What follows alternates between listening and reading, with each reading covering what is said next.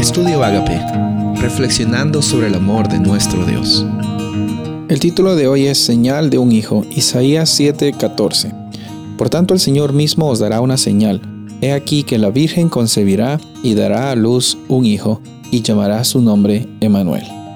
Esta es una interesante declaración, un interesante versículo que lo encontramos muchas veces en las fechas de Navidad, cuando hablamos sobre el nacimiento de Jesús, ¿no?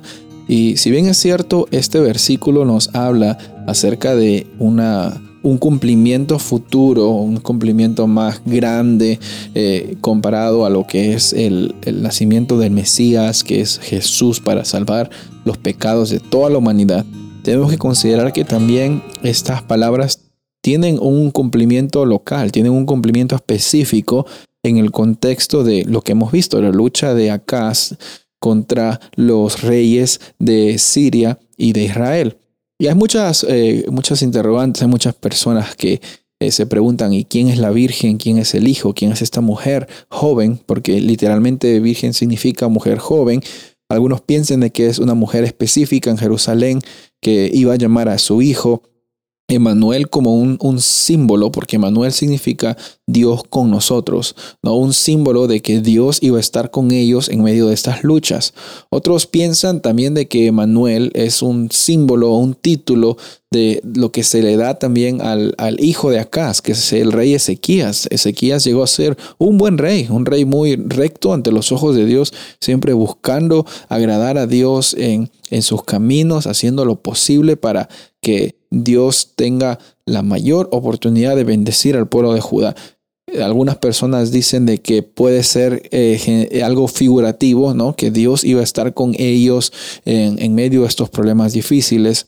Pero nosotros vemos también de que en el Nuevo Testamento eh, se identifica a Jesús como el, el gran Emanuel, como la, la, mayor expresión de Emanuel, la mayor expresión de Dios con nosotros.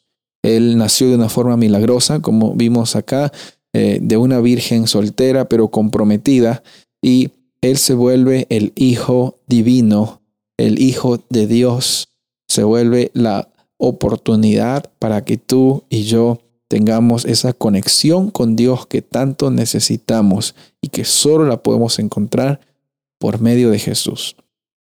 La esperanza viene siempre como un agente externo. La esperanza siempre viene con la oportunidad que nosotros tenemos de reconocer de que Jesús está aquí para conectarnos con Dios y darnos la oportunidad de ser victoriosos en este mundo. Así que si en esta oportunidad tú estás teniendo dificultades, estás teniendo quizás ataques por medio de eh, como, las, como los ataques que acá estuvo, recuerda de que siempre va a haber una oportunidad de que Dios esté contigo. Y Jesús está más que dispuesto a acompañarte en las situaciones grandes y pequeñas que estés pasando hoy día, en esta semana, en el resto de tu vida. ¿Estás dispuesto a abrirle tu corazón para que Él pueda trabajar de una forma increíble?